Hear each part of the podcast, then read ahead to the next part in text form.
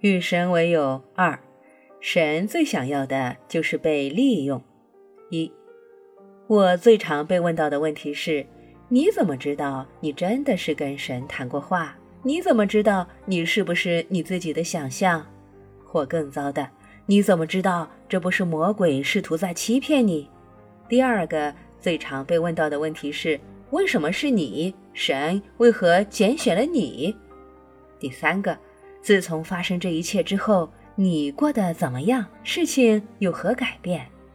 你会以为最常被问到的问题，应当是与神的对话，我们对话间的不凡洞见、令人惊异的启示，以及我们对话的挑战性铺陈有关。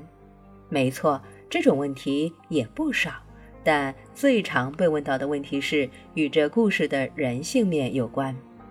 终究来说，我们所有的人想认识的就是彼此。对我们的人类同胞，我们有无止境的好奇，比对世界上任何其他的事还要好奇。就像是我们不知怎的知道了，如果我们对对方知道的越多，我们对自己就能更了解，而对我们自己了解的更多的渴望，关于我们真正是谁，又是所有渴望中最深切的。所以，我们对彼此经验的问题，比对彼此了解就问得更多。对那件事，你的感受如何？你怎么知道那是真的？你现在在想什么？你为什么要做那些事？你为什么有那种感受？我们不断尝试，想要深入别人的感受，有个内在的导航系统，直觉而强迫性地引导我们朝向彼此。我相信，在我们基因密码的层面，有个天然的机制，包含了宇宙性的智慧。这个智慧赋予我们作为有情生物最基本的反应，它将永恒的智慧带到细胞层面，创造出有些人称为吸引力定律的东西。我相信，我们天生就彼此相吸引，是由于我们一直知道，在彼此间可以找到我们自己。在意识上，可能我们并未觉察这些，我们也许没有明确地说出它来。但我想，在细胞层面，我们了解这一点，并且我们相信，这微观的了解就是导致一个宏观的了解。我相信，我们明白，在最高的层面，我们全是一体的。将人们拉向彼此的，就是这超卓的觉知。忽略了它。就会创造出人类最深的寂寞及人类状况的每样惨痛的事。我与神的对话显示给我的是，人心的每个悲伤，人类状况的每个侮辱，人类经验的每件悲剧，都被归诸于一个人类的决定，由彼此退缩的决定，忽略我们的超卓觉知的决定，我们彼此的自然相吸为坏。及我们的一体感觉虚称的决定，我们否定了我们真正的自己。我们所有的负面性都是从这自我否定中跳出来的。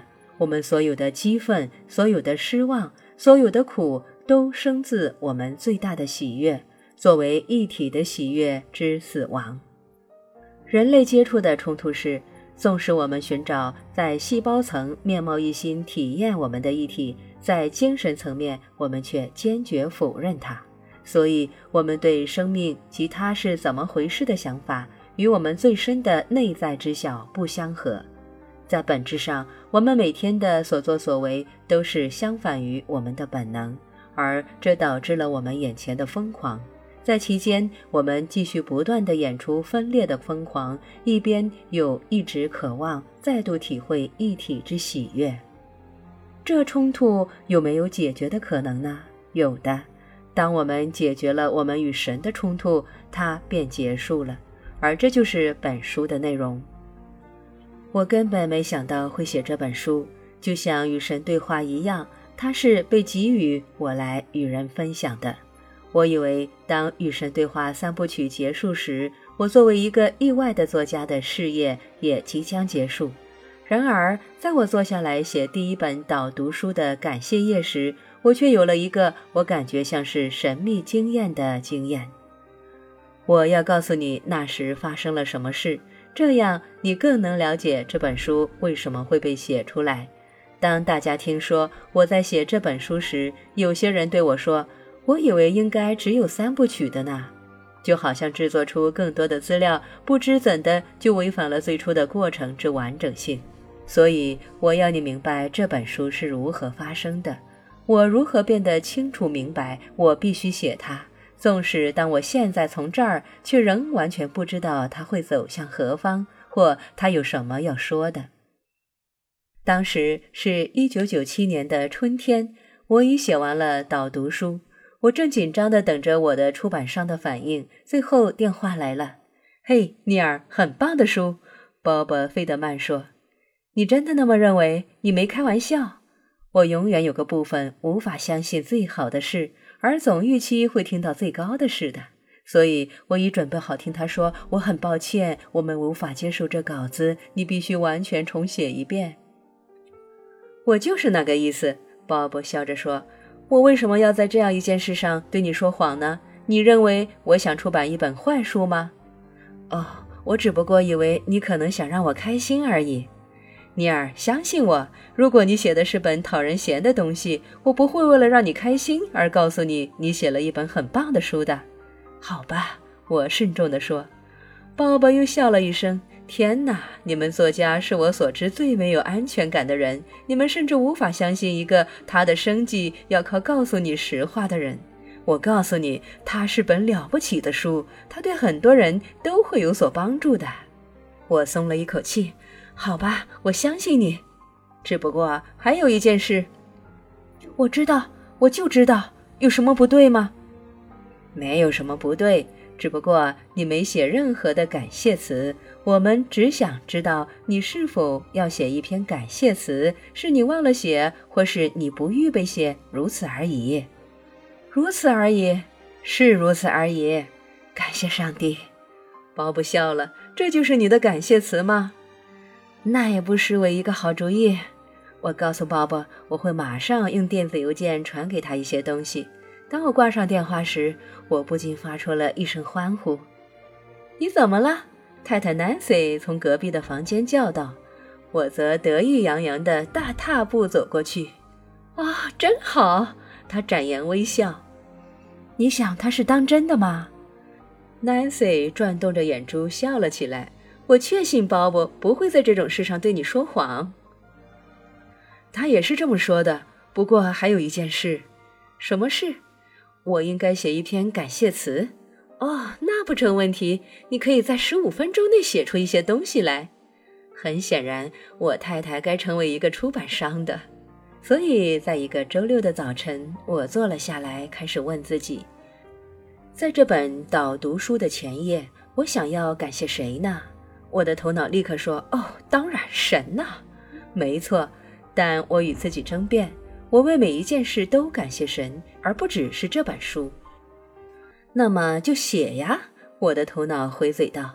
所以我提笔写道：“为我整个人的人生，以及我可能用它来做的任何一件好的、正派的、富创意的或神奇的事，我要感谢我最亲爱及最亲密的朋友神。”我记得自己蛮讶异我这种说话方式的，我从没有以那种方式来描述过神，而我却心知肚明，那正是我的感受。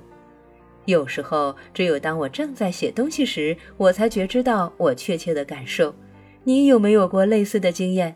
当我在写上面那段话时，我突然了悟，你明白吗？我真的跟神有个友谊呀。那正是我的感觉。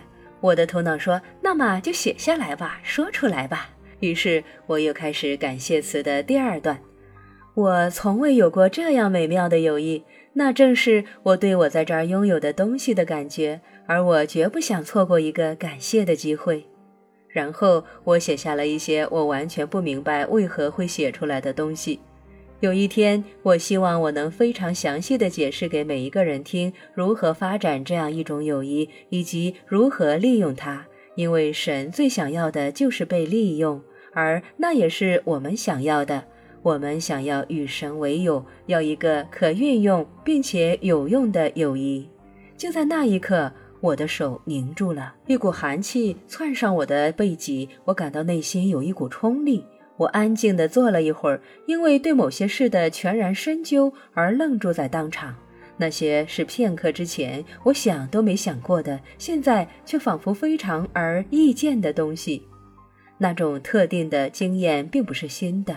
当我写与神对话时，常常会有几个字、几句话会由我的头脑飞出；而当我在我面前的纸上看见它们时，我会突然明白，这就是我本来要说的。纵使之前几分钟我对这个还一无所知，那经验通常伴随着某种的身体感受，一阵突然的酥麻感，或我称之为快乐的颤抖感觉。或有时候是喜悦的泪水，并且偶尔三者具有。这次就是三者具有三重的重击，所以我知道我所写的是绝对的真理。然后我收到了一个重要的个人启示，这在从前也发生过。这感受是猛然间对一些事的全盘觉知，你立刻明白了。我被导引去明白。那是我唯一能描写他的方式。在三部曲之后，我的写作还未完结。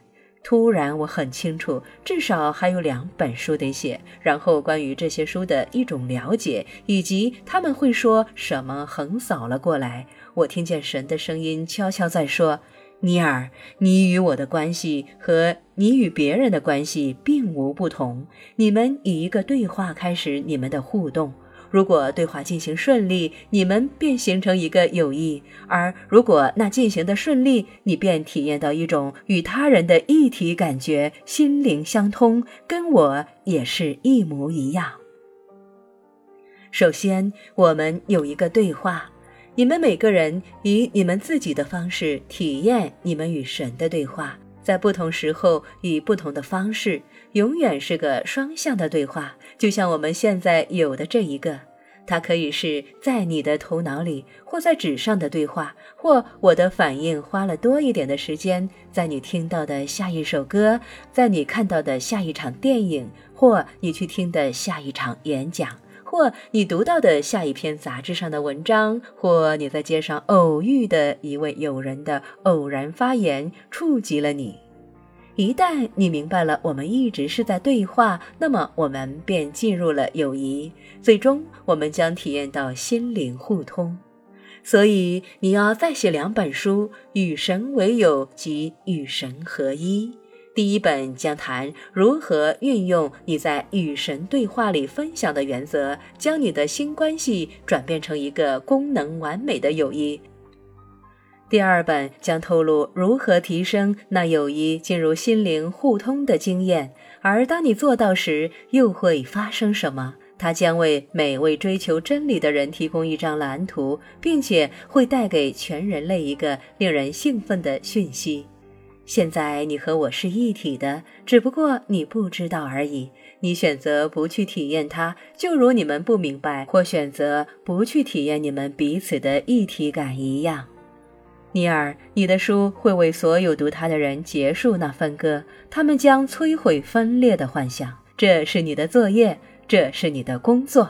你要摧毁分裂的幻想，任务永远是这一个，从来不是任何较次要的事。你的与神对话永远是，并且只是开始而已。